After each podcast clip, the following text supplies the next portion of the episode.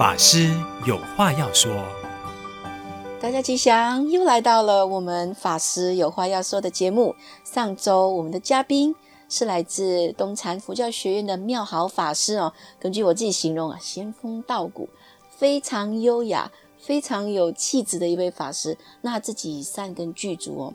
如果你们有听上一集的话，他在年纪轻轻就选择了在佛门做事，因为看清楚了生命的生命的苦哈。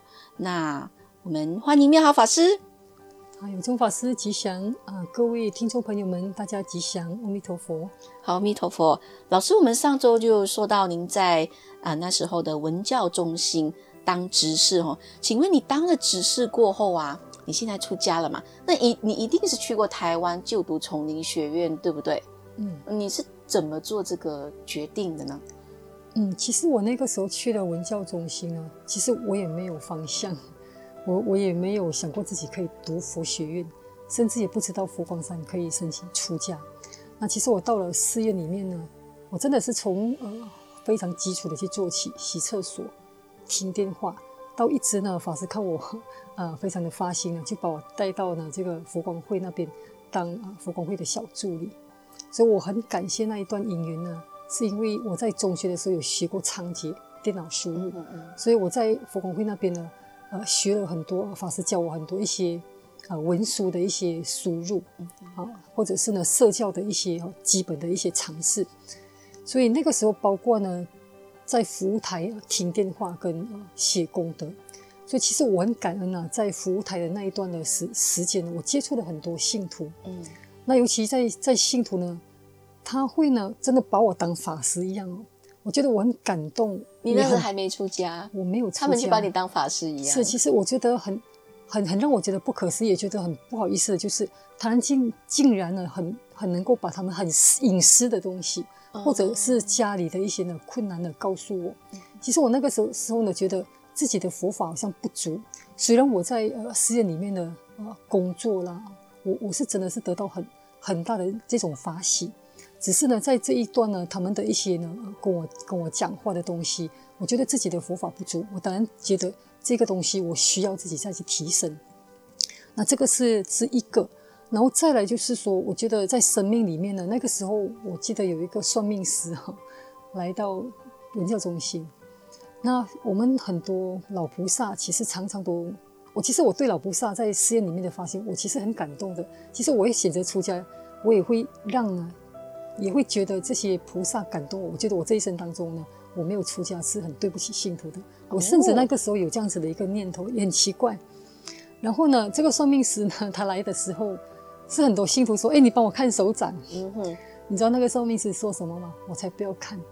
你们在寺院发心工作的人哦，面相、手掌都会改变。嗯，所以我那个时候听到一个法师讲的，我觉得我很认同的，就是，呃，当你的命运被算命师算准，表示你这一生当中你没有去改变，你没有去学佛。当算命师算不准的话，其实你已经改变你的你的因缘了。好，所以这个我觉得。呃，我觉得自己呃也很谢谢信徒，让我在这间中呢，在在呃服务的当中呢，升起道心。所以除了法师以外，其实我觉得呃信徒啊、的这些呢，占了五十八线，法师占了五十八线。那当然在这一段时间呢，我觉得呃也蛮久的一段时间，我当然会去思考我未来的这个人生的方向。那我就是呢，刚好呃。当地的主管要调职，好调职。那其实那个时候我在想，哦，原来佛光山也有调职的。那我自己本身，我自己也有，是不是也要未来人生的一个方向？那我我很喜欢文教中心的那一尊观世音菩萨，哈，到现在还在。你们去的时候，就是进去门口那尊观世音菩萨，哦，就在正门的那尊。对，我每天要上去之前，我都会拜他，每天每天跪在那边呢，就看着他哦。看到我的眼睛了，累了，我觉得观世音菩萨在给我眨眼。我觉得这个是很好笑。我我是喜欢瞻仰佛像的人。我那个时候就是呢，我看了之后呢，然后下面有一个呃大佛法语，我就去抽。我在想，我到底的前途在哪里？因为那个时候我其实我也读了 Diploma。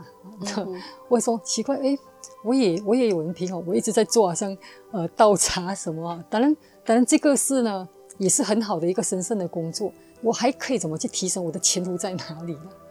我抽了那个法印，我一看，抛妾身心献法王，前程不必问行藏，但能识得娘神面，草木丛林尽放光。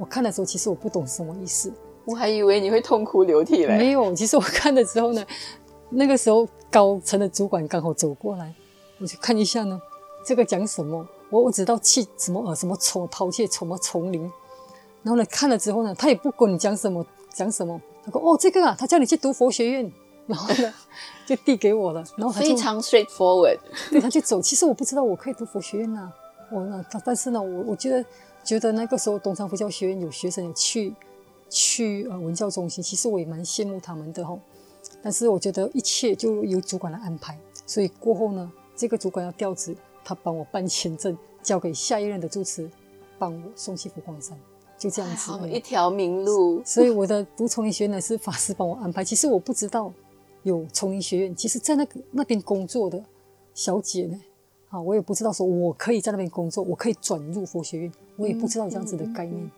嗯、所以其实介绍是很重要，真的是指点了一条明路。那老师那时候你那么年轻吗？那你一个人这样子去了丛林学院，那丛林学院是在台湾呢？那你的家人会不会说，他们就怕你太年轻，身体不好而反对呢？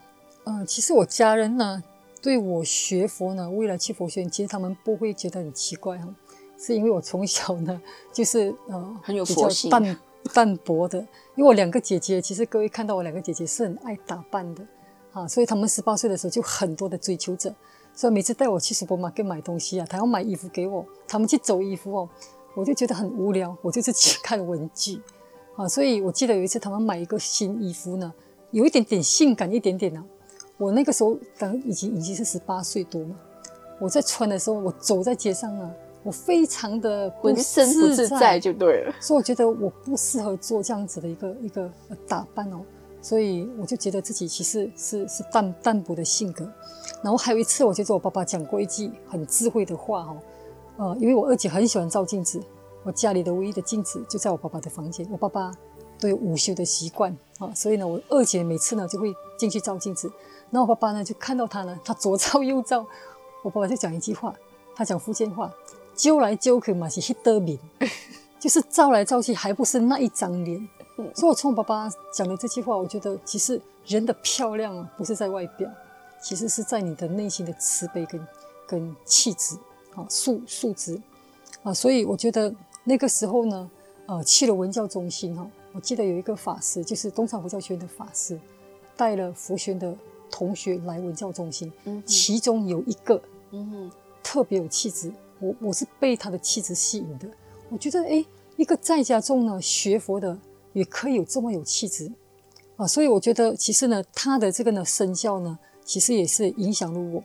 我觉得一个在家人修行也可以有这么样子的一个呃情况啊，所以我总结就是呢，其实在我的家人朋友呢，其实都没有反对哈，因为我从小就是包括在学校的时候，其实也不会像他们都很快就谈恋爱，因为对我来讲，我都是呢啊，非常的就是啊比较文静啊。明白了，总之你是修行的料就对了。大家一看就没有，其实大家都有修行的。大家老师有修道人的气质。好，那您去了风尘仆仆，去了台湾就读丛林学院过后，你马上出家了吗？我没有。那你怎么决定出家的呢？呃，我去了丛林学院呢，嗯，其实我基本上呢，我在申请了出家的时候，也并没有马上啊成功。啊，因为其实你知道佛光山审核出家，其实都要很都要能够知道。那因为我从小就这样子生病，你不能够出家之后呢，就一直生病嘛，对不对？啊，所以我我我记得我申请的第二次，啊，那法师是请我呢回到马来西亚，啊，那你调养了好身体之后呢，你再回来出家。但是我告诉我告诉那个时候的面试的主任哦。我说如果会好，我十三岁到现在已经会好。嗯，但是我我选择留在佛光山，尤其过年的时候，我可以做很多事情。我要见证我的身体是可以的。嗯，所以其实老师看到这一幕呢，哈，也在这段期间呢，他确实 OK，就呃让我第二次的呃申请成功。所以第一次的申请不成功的时候，那个时候很多学长在忏摩的时候啊，我坐在呢房间听到他们忏摩的声音呢，我其实我那个时候并没有难过，也没有痛哭，说哎我申请不过啦，要放弃，没有，我反而更加坚持，我是要再继续再出家再申请的。所以其实那个第一次申请不成功，我也觉得哎，跟我更笃定，我更要走出家这条道路了。嗯嗯嗯，那你的朋友跟家人也知道你想要出家，也没有反对？其实都没有不都不知道哦。我是呢，明天剃度，明天落法眼点，我才打电话跟我的妈妈说。嗯嗯，所以其实妈妈也没有反对啊，只是后来我出家之后呢，我去问我妈妈的心里的感受了。哦，包括我的兄弟姐妹都都会觉得说，是不是以前没有好好照顾我？或者是呢，这个呃，他不会觉得我面对什么困难，他们会愧疚说，是不是我从小啊没有把我照顾好等等。所以其实我告告诉家里，其实不是哦，这个是我从小其实我觉得呃来到寺院，我很自然，我很自呃就是很很法尔如是，本来就是这样，嗯、是是。那回家的感觉，嗯。嗯，老师这跟我一样哎，我家人也以为没有把我照顾好，根本没有不是。我觉得其实很多很多家长都会这样子想，嗯，啊，其实我觉得过后呢，你要带他来佛光山哦，看到让他知道呢，其实出家之后做什么事情，他们都会能够了解的。明白，尤其是我们在丛林学院，其实是一个非常幸福的一段日子哈。那老师，你在丛林学院有遇到什么有趣的啊，或者是觉得可以跟大家分享的一些经历吗？其实我有三点哦，呃，要跟大家讲的。其实第一个呢，并不是一个很有趣的。因为我到了那边的话，刚好遇到呢史上台湾最大的呃天灾，就是地震啊，就是九二一大地震。所以其实那个时候呢，我们全部的同学是在打禅七呀，啊，所以呢一点半半夜一点半，在我是被震醒的。但是我的概念里面以为就是我的下铺的学长在打坐气动，所以那个时候在震的在摇的时候呢，是有一个学长喊出来地震。我知道那个时候有一个老师出来哈，就叫我们呢继续休息休息。那隔天呢，全部的同学出堂。那我我记得那个时候其我没有去赈灾，但是我是留守在佛学院的。那那那个时候呢，有学长来说呢，他们五天没有洗澡，五天没有刷牙啊。然后呢，其中有一个学长我印象深刻的就是，因为在仪镇嘛，他进去草屯残疾中心啊，因为。老师召集我们呢，就是让大家出去赈灾的，嗯，啊，是学生哦，啊，所以他们回来的时候呢，其中有一个同学痛哭啊，他说呢，哦、那个仪镇呢，他不知道他去坐电梯，结果呢，整个一阵被锁在里面，嗯、所以但是还好，因为电来了之后呢，他走出来，他觉得自己起死回生，痛哭流涕。那所以从这个呢，我去那边读四年，第一年遇到九九二一大地震，第二年纳莉风灾。第三，我忘记是什么，反正每一年都有一个很大的一个天灾，死了很多人，所以我才见证说，其实我住的马来西亚是一个宝岛。对，所以这个是呢，我我经历的就是呢，在文化还有呢，呃，这个气候的一个呢经历。那第二个我要分享的就是我感动的经历，虽然不是有趣的经历呢。那因为我去到佛学院的时候，因为我的身体哈，那其实那个时候呢，有一个呃。有有老师或者是学长讲说，佛学唯一一朵的昙花开了，然后呢，就大家都跑去看昙花。结果第二天呢，有一个老师哦，拿着一杯水给我，他说：“啊，某某人，这个给你喝。”其实那一朵是昙花，我觉得我的眼泪快要掉出来了。我说：“老师，你怎么知道我的肺不好？”他说：“这个对肺部很好，这个给你喝。”那是学院唯一一朵开的昙花呢。这个是一个我很感动的。那第二个呢，就是呢，我在。因为在佛学院的话，我们都会写周记，对不对？嗯嗯。好，那个老师的字迹呢，让我非常 震撼。因为我教了之后呢，那个老师把这个呢周记交回给我，给我们的时候呢，我一翻开，我看到那个字迹哦，我眼泪快要掉下来。因为很美，他很工整，然后对我的回答呢，就是很用心。我能够感受到他很用心的在看我的周记。哦，这个是我我的第二个感动。第三个呢，因为我还是在家中嘛，你知道，呃，在佛学呢是不可以。把外套都穿在外面，对不对？嗯，我知道我们那个时候是黑色的外套来御寒。哦，其实我的身体是很怕冷，到冬天的时候我真的是很辛苦。那我那个时候又没有很好的卫生衣，我就把外套穿在里面，然后呢又穿海青慢衣。你会看到一个瘦瘦的某某人，突然间变得很胖，瘦瘦的头，然后很胖的身体。所以那个时候呢，纠 察老师就看到，哎，好像不对哦。他等过堂回来之后，他就把我叫来某某人，你你有卫生衣吗？我说没，卫生衣不够，对我还不够嘛。他就摸我，他说天哪，就是好像很心疼的那种感觉哦。一下子呢过后，他马上把他的毛毯，那个老那个是法师老师来的，把他的毛毯跟卫生衣给我。我我还是一个在家众，所以我觉得呃在佛学呢，我觉得老师观察学生的那种细微，啊让我觉得。呃，很感动。那第三个呢，就是呢，我一种宁静的一种体验在丛林。呃，这个也是我自己本身给我自己的要求啊，因为在佛学呢，晚上七点之后静仪，一直到隔天呢，呃，早上打扫之前呢是不可以讲话。所以我觉得为了不让这个时间浪费掉呢，我早上起床一打板，我就心里念大悲咒，好，然后一直刷牙，啊，然后呢排版的时候也在念大悲咒。那一直在去到丛林学院的这个云居楼都要一段时间，所以在在这间中走路吃饭呢，除了参观完之后，都一直在念大悲咒。那回到来的打扫，我自己有一个计数器，当我要上课的时候呢，我一看的话，总共七十二遍的大悲咒。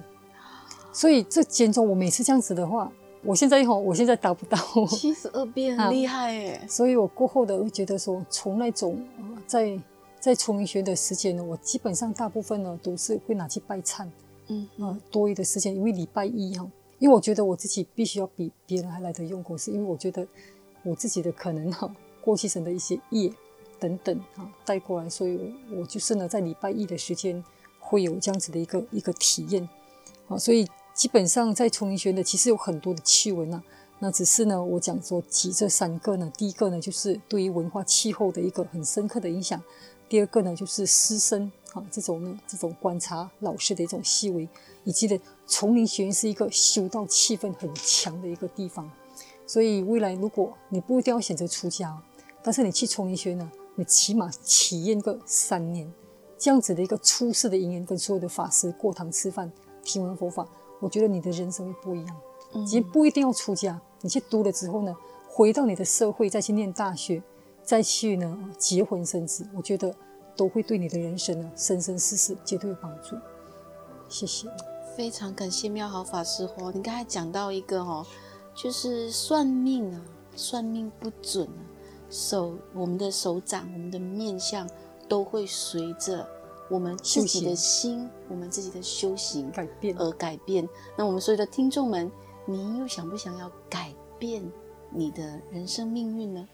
或者是你选择到一个修道气氛很强烈的佛光山的道场，乃至于如果年轻人的话，来我们的丛林学院一起来体验一下妙好法师所说的种种呢。好，那我们今天也是感谢妙好法师跟我们分享，非常感动，谢谢您，我们下一集再见。谢谢大家，谢谢有宗法师，阿弥陀佛，阿弥陀佛。